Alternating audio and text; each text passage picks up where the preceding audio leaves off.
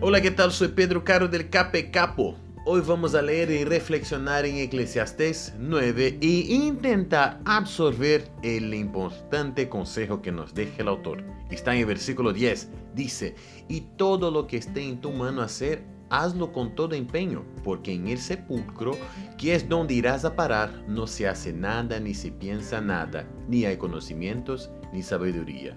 O sea, si hay un tiempo para hacer algo, es ahora. Si hay un momento para vivir la vida de la manera correcta, es ahora.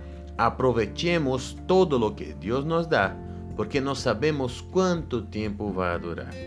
Dios nos ama y quiere que actuemos siempre de la manera más correcta posible. Que tengas un lindo día y que Dios te bendiga muchísimo. Chao, chao, chao, chao.